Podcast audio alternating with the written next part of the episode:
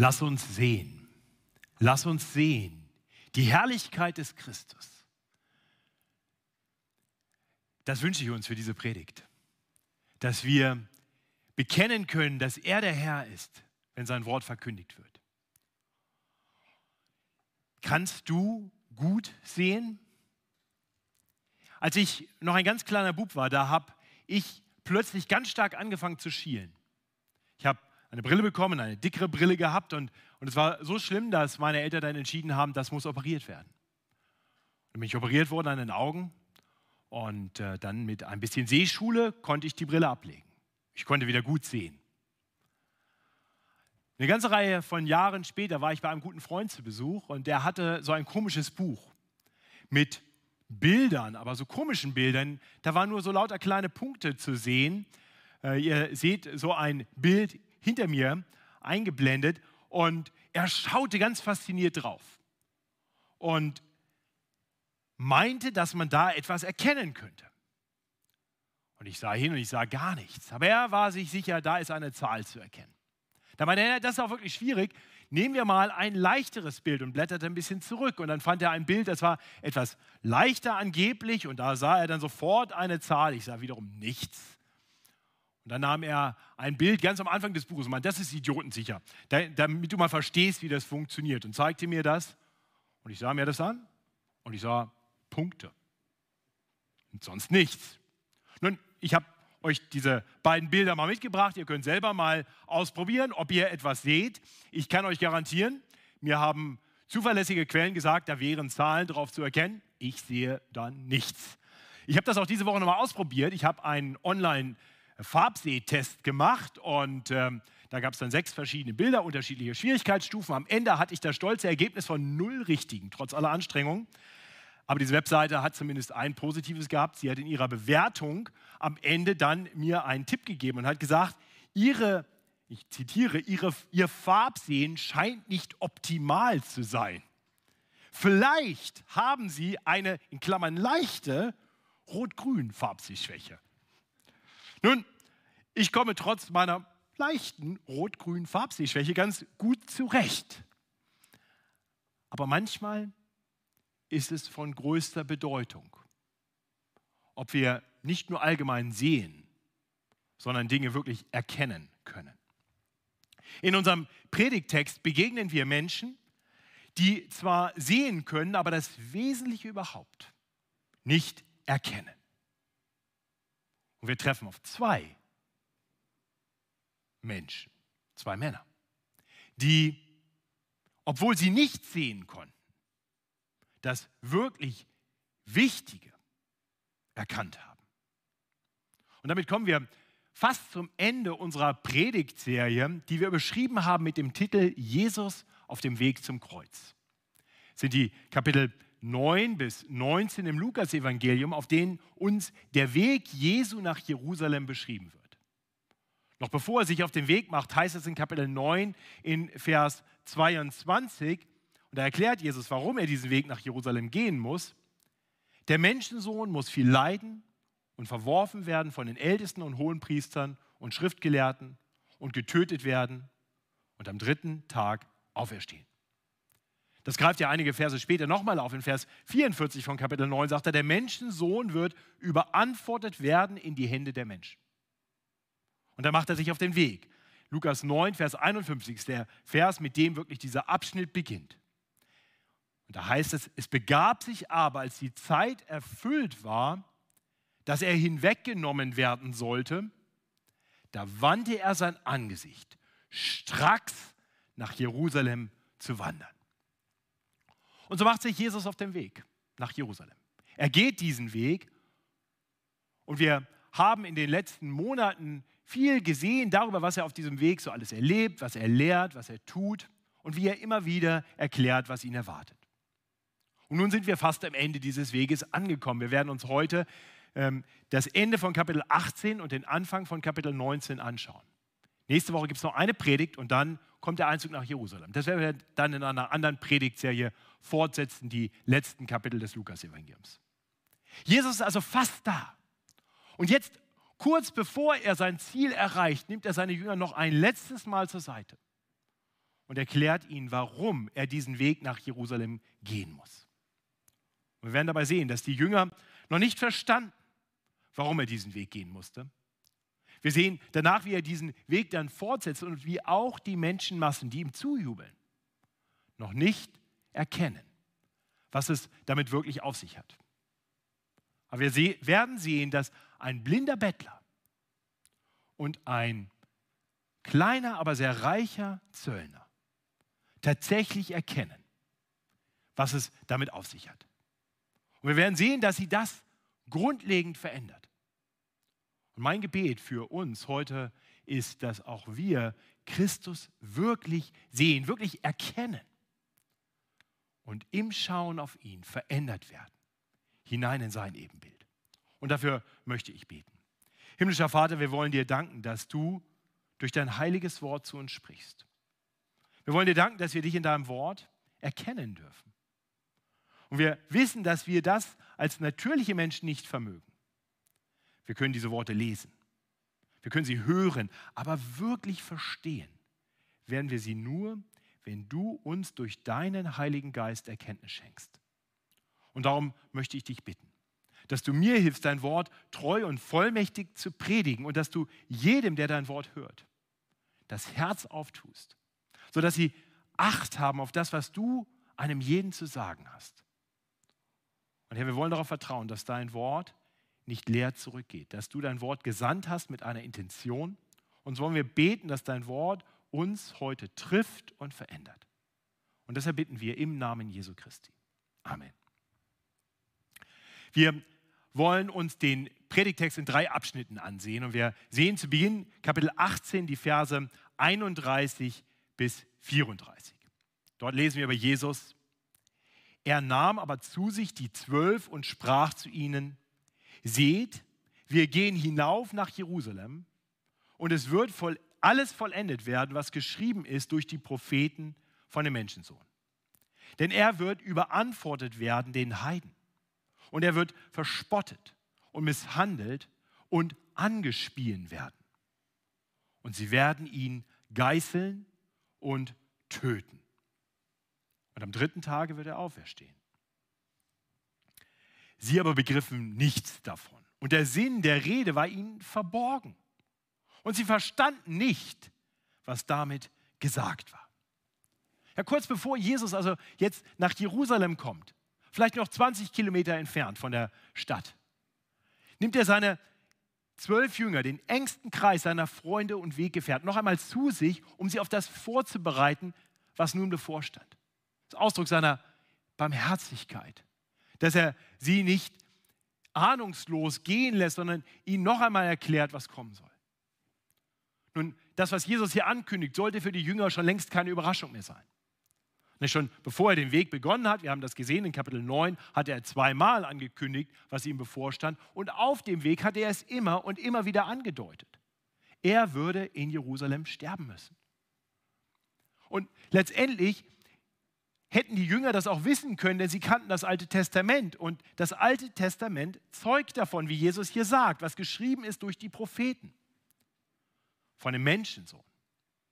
Nun, Menschensohn ist die Bezeichnung, die Jesus regelmäßig für sich selbst verwandt hat. Und auch diese Bezeichnung kommt aus den Propheten im Alten Testament. Der Prophet Daniel hat einen Mann kommen sehen, einen Menschensohn kommen sehen in die Gegenwart Gottes. Nach erfolgreich beendeter Mission kommt der Menschensohn in die Gegenwart Gottes und empfängt dort Macht und Ehre und Reich. Und das sieht der Prophet Daniel vorausschauend in die Zukunft. Und Jesus sagt, ich bin dieser Menschensohn.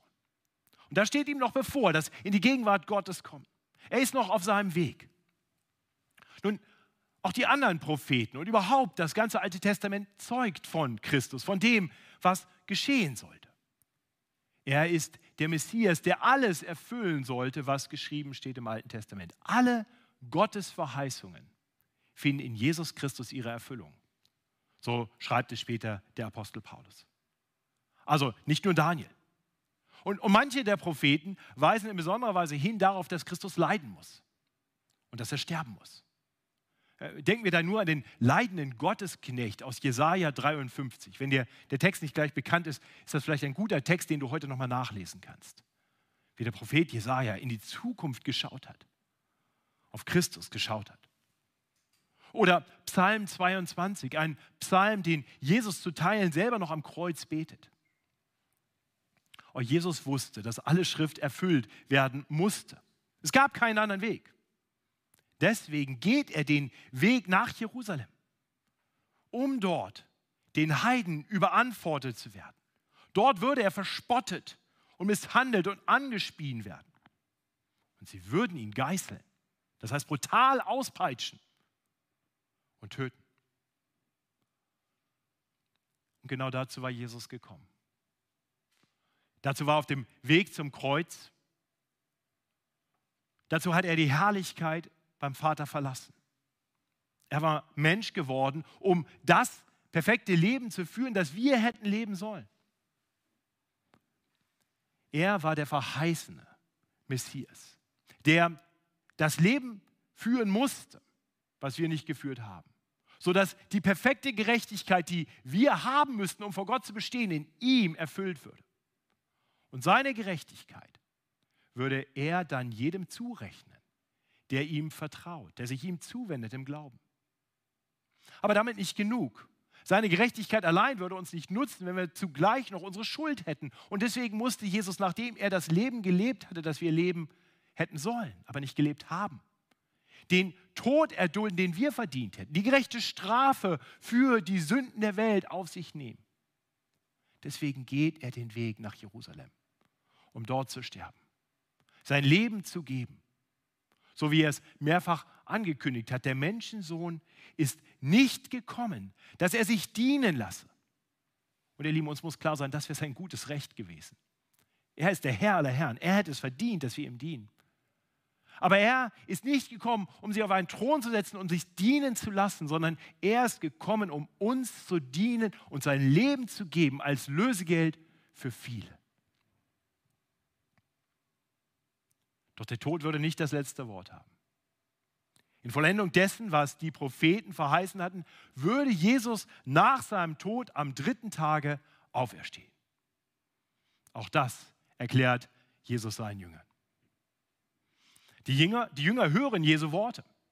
Sie sehen ihn vor sich, sie hören, was er sagt, und doch erkennen sie nichts. Das wird hier dreimal betont. Vers 34. Sie aber begriffen nichts davon. Und der Sinn der Rede war ihnen verborgen. Und sie verstanden nicht, was damit gesagt war. Die Jünger hatten zwar angefangen zu verstehen, dass Jesus der Messias ist. Sie hatten angefangen zu verstehen, dass sich alttestamentliche Verheißungen in ihm erfüllten. Aber sie hatten eine sehr selektive Sicht darauf. Sie blendeten manche Passagen aus und sie sahen die positiven Verheißungen als das, was sie gerne hörten und was sie glaubten. Und so erwarteten sie, dass das Reich Gottes mit ihnen kommen würde, und zwar unmittelbar. Sie erwarteten, er geht nach Jerusalem, um dort den Thron zu besteigen, als der König, der verheißene König, zu regieren für alle Ewigkeit. Und wir sind dabei. Er wird die römische Besatzungsmacht vertreiben. In ihrem Denken war kein Platz für das Leiden, für das Kreuz, und bevor wir die Jünger zu schnell verurteilen, sollten wir uns vielleicht einmal selber prüfen. Wie lesen wir die alttestamentlichen Verheißungen? Im Hinblick auf das, was noch kommen wird.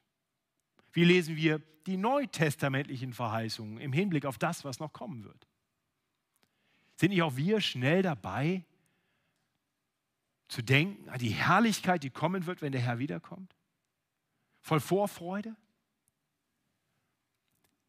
denken wir genauso realistisch daran, dass vor der Herrlichkeit noch eine große Trübsal kommen wird?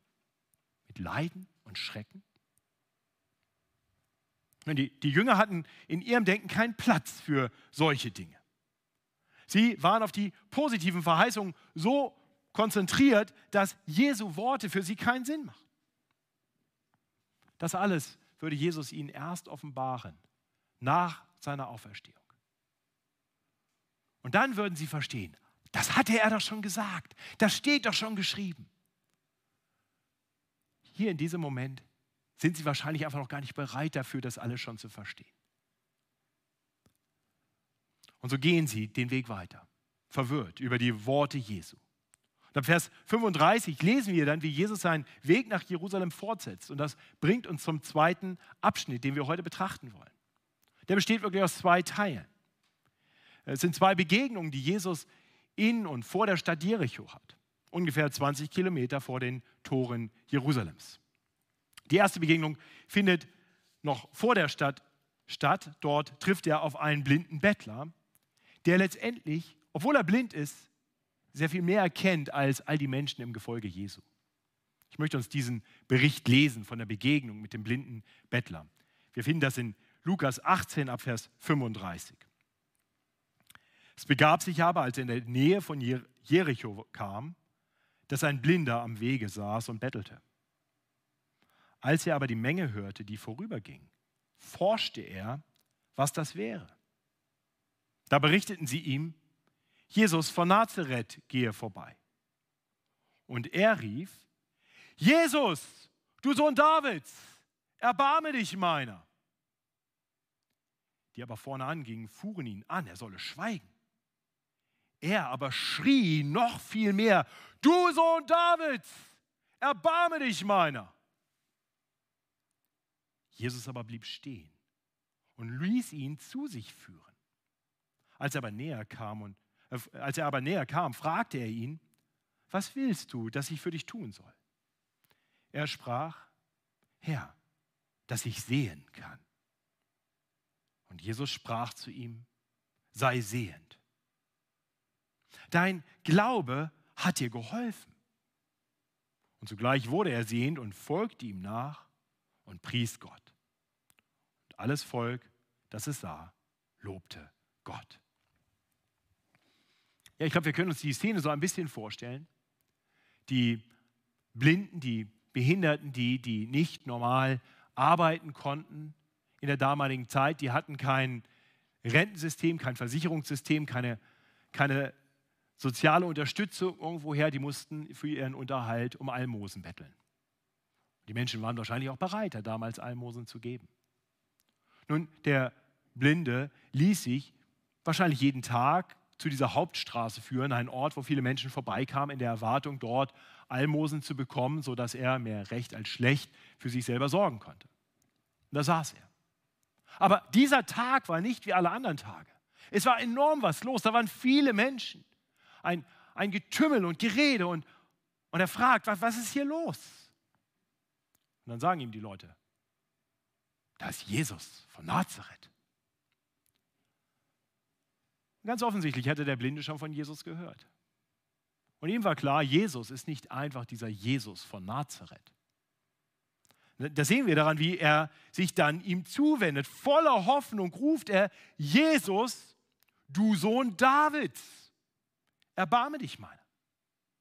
Ja, der, der, Blinde erkennt in Jesus nicht einfach diesen Zimmermann aus Galiläa, diesen Jesus von Nazareth, diesen Wanderprediger, er erkennt, dass Jesus der verheißene Nachkomme Davids ist.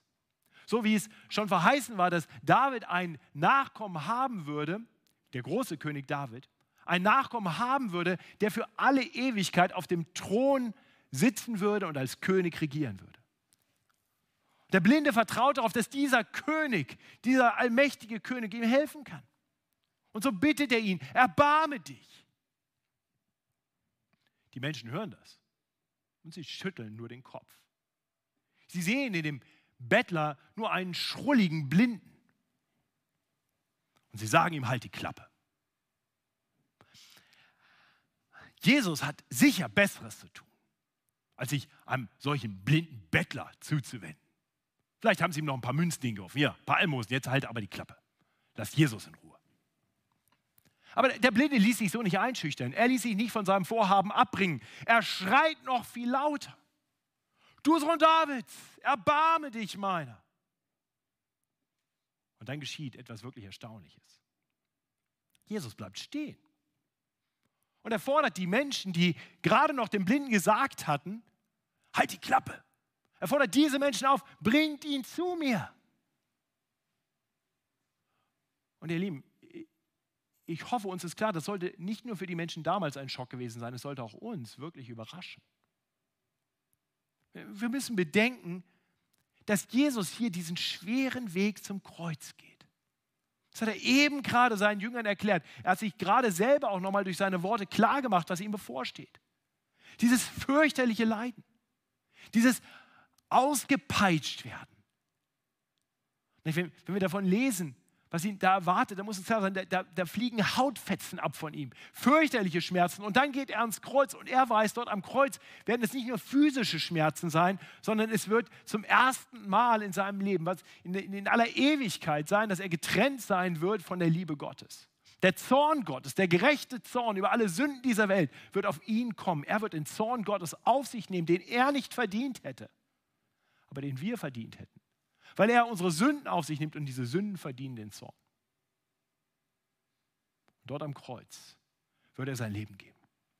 Und Jesus weiß, das steht mir bevor. Und wenn wir, wenn wir so filmische Darstellungen haben, wie ein Mensch zur Exekution geht, vielleicht habt ihr schon mal den einen oder anderen Film gesehen, wo das so ist.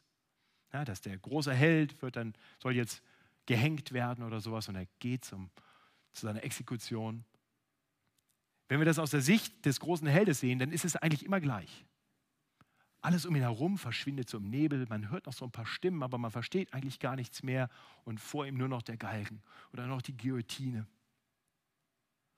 Ganz auf sich bedacht, mit letzter Kraft diesen Weg gehend.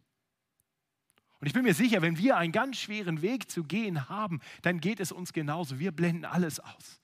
Wir nehmen alle Kraft, alle Konzentration zusammen, um irgendwie diesen Weg noch zu gehen. Aber nicht Jesus. Er weiß, dass er überantwortet werden wird in Heiden. Er wird verspottet und misshandelt und angespien werden. Sie werden ihn geißeln und töten. Und doch geht er diesen Weg und hört diese Stimme und bleibt stehen. Und er, er tut das, was Jesus immer wieder tut. Er dient den Menschen. Mitten auf diesem Weg nimmt er sich dieses Blinden an. Und er fragt ihn, inmitten seiner eigenen Not, fragt ihn, was willst du, dass ich für dich tun soll? Und dann hört er diese Bitte, Herr, dass ich sehen kann. Und das tut Jesus. Mit nur einem Wort wird der Blinde sehend. Ihr Lieben, ich, ich hoffe, dass wir nicht aufhören zu staunen über, über Jesu einzigartige Liebe und Barmherzigkeit. Nicht anstatt auf das unvorstellbare Leid bedacht zu sein, das ihn erwartet, das er ja auch schon nur aufgrund seiner Liebe und Barmherzigkeit für uns auf sich nehmen wird, ist er selbst auf diesem Weg noch auf die Not der Menschen bedacht und nimmt sich dieses Bettlers an, der sicher gewohnt war, dass Tag aus, Tag ein Menschen achtlos an ihm vorübergingen.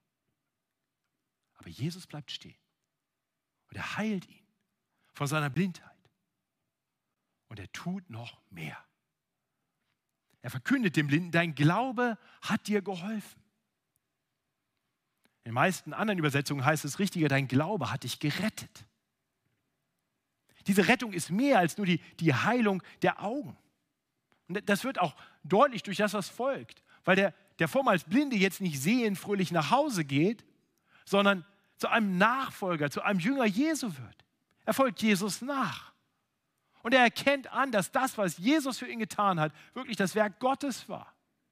Wir lesen das hier. Er folgte ihm nach und pries Gott. Der Blinde konnte sehen. Und er konnte etwas erkennen, was die Menschen nicht erkannten. Aber einige konnten jetzt auch sehen. Und sie stimmten mit ein und priesen Gott. Und so geht nun dieses Gefolge weiter, samt dem Blinden. Sie gehen durch die Stadt Jericho. Und dort kommt es zu einer zweiten Begegnung. Und wir lesen davon in Kapitel 19, in den ersten zehn Versen. Und er, Jesus, ging nach Jericho hinein und zog ihn durch. Und siehe, da war ein Mann mit Namen Zachäus. Der war ein Oberer der Zöllner und war reich. Und er begehrte Jesus zu sehen, wer er wäre. Und konnte es nicht wegen der Menge, denn er war klein von Gestalt. Und er lief voraus und stieg auf einen Maulbeerbaum um ihn zu sehen. Denn dort sollte er durchkommen. Und als Jesus an die Stelle kam, sah er auf und sprach zu ihm, Zachäus, steig eilend herunter, denn ich muss heute in deinem Haus einkehren. Und er stieg eilend herunter und nahm ihn auf mit Freunden, Freuden. Als sie das sahen, murrten sie alle und sprachen, bei einem Sünder ist er eingekehrt. Zachäus aber trat vor den Herrn und sprach, siehe Herr, die Hälfte von meinem Besitz gebe ich den Armen. Und wenn ich jemand betrogen habe, so gebe ich es vierfach zurück. Jesus aber sprach zu ihm, heute ist diesem Haus Heil widerfahren, denn auch er ist Abrahams Sohn. Denn der Menschensohn ist gekommen, zu suchen und selig zu machen, was verloren ist. Ja, wir sehen ja einen gewissen Kontrast. Eben trifft Jesus auf einen armen Bettler, einen blinden Bettler am Straßenrand. Und hier kommt nun ein reicher Zöllner aus seinem wahrscheinlich großen Haus. Und doch ist, ist das wirklich der einzige wesentliche Unterschied in diesen beiden Geschichten. Ähnlich wie zuvor der Bettler konnte auch der Zöllner Jesus nicht sehen. Nun, der, der Bettler konnte Jesus nicht sehen, weil er blind war. Der Zöllner konnte Jesus nicht sehen, weil er klein war. Dem, dem, Bettler haben die Leute gesagt, halt den Mund. Dem Zöllner haben sie einfach den Weg versperrt. Er konnte Jesus nicht sehen. Sie standen vor ihm, machten sich bereit, gewährten ihm keinen Blick auf Jesus, denn sie verabscheuten ihn. Sie hassten ihn. Wir könnten sagen, zu Recht. Zöllner waren korrupte Leute. Leute, die sich mit den Römern zusammengetan hatten, um ihre eigenen Landsleute abzuzocken, skrupellos. Und da dieser Zöllner sehr reich war, können wir uns vorstellen, dass er sich besonders an seinen Landsleuten bereichert hat. Es lief normalerweise so, dass ein Zöllner mit den Römern verabredete, wie viel Zoll er ihnen zahlen würde und dann konnte er so viel einnehmen, wie ihm irgendwie möglich war. Und wenn er mehr einnahm, dann blieb ihm das, das war quasi sein Gehalt. Und wenn hier dieser Zöllner sehr reich ist, dann hat er sich sehr gut bereichert an seinen Landsleuten. Und die haben es ihm heimgezahlt. Als Jesus kommt, machen sie sich breit, lassen ihn nicht sehen. Aber so wie der Blinde lässt sich auch der Zöllner nicht abhalten von den Menschen. Er will Jesus sehen und er tut, was irgendwie nötig ist, um ihn zu sehen. Während der Blinde noch lauter schrie, klettert dieser kleine, reiche Zöllner auf einen Baum, um von oben herunterschauen zu können und Jesus sehen zu können. Und wiederum ist es Jesus, der letztendlich die Initiative ergreift. Beim blinden Bettler am Wegesrand bleibt Jesus stehen, lässt ihn zu sich holen. Hier schaut er auf zum Baum und ruft ihn herunter und sagt, ich muss in dein Haus gehen. Die, die Menschen sind verärgert, sie sind schockiert. Wie kann Jesus das nur machen? Und wie, wie Zöllner angesehen wurden, das, das haben wir gerade vor wenigen Wochen gesehen bei diesem Gleichnis mit den Gebeten vom Pharisäer und dem Zöllner. Wir haben bedacht, wie Zöllner damals angesehen waren. Und das klang auch so durch, als der Pharisäer in seinem Gebet den, den Zöllner einfach einsortierte mit den Räubern und Betrügern und Ehebrechern. Das war so die Kategorie. Die Menschen sind schockiert. Und wiederum sehen wir, dass die Begegnung mit Jesus sein Gegenüber verändert. Der eben noch so gierige Zöllner, der wahrscheinlich skrupellos die Menschen ausgenommen hatte, wird zu einem Wohltäter, zu einem barmherzigen Wohltäter, der die Hälfte seines Besitzes den Armen geben will. Und er erkennt seine Schuld an und sagt, ich will das wieder gut machen. Ich gebe ihm nicht nur das zurück, was ich ihnen genommen habe. Ich zahle es vierfach zurück. Ich denke, wir können uns sicher sein, dass Zachäus weiterhin sehr klein war, aber nicht mehr reich. Der Großteil seines Geldes war futsch. Und doch war er sehr reich. Denn er hatte etwas viel Besseres bekommen. Genau das verkündet Jesus hier. Heute ist diesem Haus Heil widerfahren, denn auch er ist Abrahams Sohn. Das Wort Heil, auch hier können wir wieder von Rettung sprechen. Seinem Haus ist Rettung widerfahren. Der, der Zöllner ist verändert. Er ist von Jesus gerettet worden. Er ist ein veränderter Mensch. Und Jesus spricht ihm etwas zu. Er nennt ihn ein Sohn Abrahams, ein Nachkommen Abrahams, ein Erben der Verheißung, die Abraham damals empfangen hatte.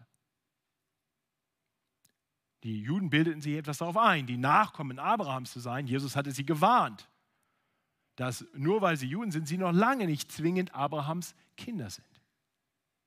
Aber dass Jesus sogar aus den Steinen, sagt der Provokant, Kinder Abrahams machen könnte. Und der Zöllner so ein Stein. So einer, dem, der nun überhaupt nicht in der Kategorie war. Wie kann denn ein solcher Betrüger, Abzocker, der mit den Feinden sich zusammengetan hat, ein Sohn Abrahams sein? Während die Menschen noch verärgert darüber schimpfen, dass Jesus sich auf so einen Typen einlässt, erklärt Jesus, dass das genau der Grund ist, warum er zu uns Menschen gekommen ist. Wir lesen es hier, der Menschensohn ist gekommen, zu suchen und selig zu machen, was verloren ist. Ja, Jesus war auf einer Mission. Er ging den Weg zum Kreuz. Er würde sein Leben geben als Lösegeld für viele. Doch sein Tod am Kreuz tut Menschen erst einmal gar nichts Gutes, es sei denn, dass sie ihn als ihren Retter und Herrn erkennen. Und weil Menschen von Natur aus geistlich blind sind, muss Jesus die Initiative ergreifen. Er ist es, der sucht und der rettet. Er geht zu den Verlorenen, selbst noch auf der letzten Etappe seines Weges zum Kreuz. Und ihr Lieben, das tut er auch heute noch. Jesus ist weiter auf dieser Mission. Denn er ist aufgefahren zum Vater nach seiner Auferstehung. Er ist der lebendige Herr und hat vom Vater uns gesandt seinen Heiligen Geist. Durch seinen Geist lebt er in all denen, die einst verloren, aber nun gefunden und gerettet sind. Und durch seinen Geist ruft er durch Menschen wie dich und mich andere, damit sie ihn erkennen. Ich vertraue darauf, dass Jesus das heute tut, durch seinen Geist, durch meinen Mund. Nicht, weil ich irgendeine Fähigkeit dazu hätte, sondern weil das mein ganz einfacher Auftrag ist. Der Auftrag eines jeden Christen. Wir sind Zeugen an Christi Stadt und rufen Menschen zu, lasst euch versöhnen mit Gott. Das ist mein Ruf für dich. Lass dich versöhnen mit Gott. Er ist gekommen und er sucht dich und er ruft dich und er tut das jetzt gerade. Mein Gebet ist, dass dein Herz sich auftut, so wie das des Blinden, so wie das des Zöllners. Und dass sein Wort dich trifft. Und du erkennst, auch ich bin verloren. Auch ich brauche diesen barmherzigen Heiland. Hast du das erkannt? Hast du erkannt, dass du einen Retter brauchst? Ist dir klar, dass du eines Tages vor dem Thron Gottes stehen wirst und Rechenschaft ablegen musst? Ist dir klar, dass vor dem heiligen Gott du mit deinem Leben nicht bestehen kannst? So gut und moralisch du auch sein magst. Vielleicht sagst du, ich, ich bin kein Abzocker wie der Zöllner. Aber keiner von uns ist vollkommen gerecht. Wir alle rebellieren gegen den heiligen Gott, der uns geschaffen hat. Wir ignorieren ihn, wir hören nicht auf sein Wort. Wir handeln eigensüchtig, selbstsüchtig gegen ihn und haben sein Gericht verdient. Erkennst du, warum Jesus den Weg zum Kreuz gehen musste? Für Menschen wie dich und mich. Und mein Wunsch für dich ist, dass du seinen Ruf hörst und dich ihm zuwendest. Wenn du Fragen dazu hast, dann bitte melde dich. Komm nächsten Sonntag hier in den Gottesdienst und lass uns reden. Melde dich im Gemeindebüro. Wir machen einen Termin aus und reden. Und wenn du zu denen gehörst, und ich nehme an, das ist die große Mehrzahl derer, die jetzt gerade diese Predigt hören, die Jesus schon erkannt haben, die sagen, ich bin gefunden worden und gerettet worden, da möchte ich dich ermutigen, bleib da nicht stehen. Es gibt so viele, die meinen, Jesus erkannt zu haben und die doch so vieles noch nicht erkennen. Denk an die Jünger, die mit Jesus drei Jahre unterwegs waren, die erkannt haben, dass er der Messias ist und die doch so vieles noch überhaupt nicht verstehen konnten. Ihr Lieben, ich weiß, dass meine Rot-Grün-Schwäche, eine leichte Rot-Grün-Schwäche, nicht mein größtes Problem ist. Ich weiß, dass ich viel wichtigere, viel wesentlichere Dinge sehe und oft nicht erkenne. Ich gehe oft an, an Bettlern, an Menschen in Not vorbei, achtlos. Hab andere Dinge im Kopf. Meine Wichtigeres zu tun zu haben, als mich ihnen zuzuwenden. Und ich sehe oft voll Verachtung auf Menschen, die ich in die Kategorie böse Sünder packe. Vielleicht auch verdientermaßen. Und ich sehe nicht Menschen in Not. Kennst du das? Geht es dir vielleicht auch so? Wie wäre es, wenn wir diese Menschen mit Jesu Augen sehen würden? Das sind Menschen, die verloren sind. Das sind Menschen, die jemanden brauchen, der in ihr Leben hineinspricht. Und Jesus hat uns hier zurückgelassen, damit wir das tun. Er will durch uns diese Menschen rufen und vielleicht retten. Ich bin so dankbar, dass wir in den letzten Jahren erleben durften, wie Menschen von Jesus gerettet wurden, weil Einzelne gerufen haben. Weil Einzelne aus unserer Gemeinde bereit waren, ihre Nachbarn, ihre Freunde, ihre Kommilitonen und Kollegen einzuladen und sagen, ich möchte dich in Kontakt bringen mit Jesus. Darf ich dich einladen in die Gemeinde, wo du sein Wort hören kannst? Darf ich dich einladen zu einem Christian-Entdecken-Kurs, wo dir Jesus vor Augen gestellt wird? Menschen haben sich einladen lassen und haben den Ruf gehört und sind gerettet worden. Und wir durften sie auf das Bekenntnis ihres Glaubens hintaufen. Unter den Täuflingen der letzten vier Jahre war eine große Zahl von Flüchtlingen, von Menschen, die in unserer Gesellschaft oft eher ausgegrenzt sind, mit denen keiner was zu tun haben will. Und ich bin so dankbar für die Geschwister, die sich engagiert haben, um diese Flüchtlinge zu rufen und sie mit Jesus in Kontakt zu bringen. Aber das sind nur wenige gerade diese Woche mit den Verantwortlichen für die Flüchtlingsarbeit in unserer Gemeinde gesprochen und gehört, dass sie eigentlich dringend Mitarbeiter brauchen. Vielleicht magst du Jesus auf diese Weise dienen.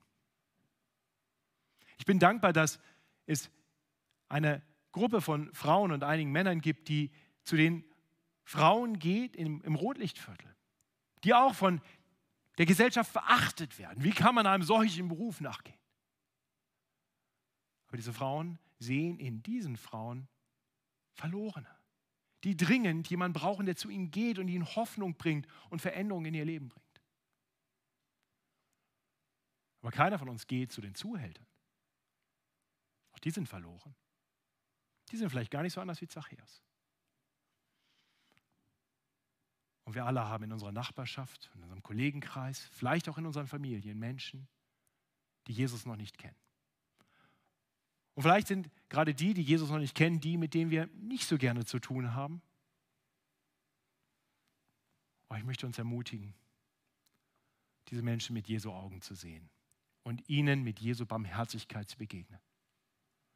Ich möchte gleich beten, dass der Herr uns die Augen auftut für die Verlorenen.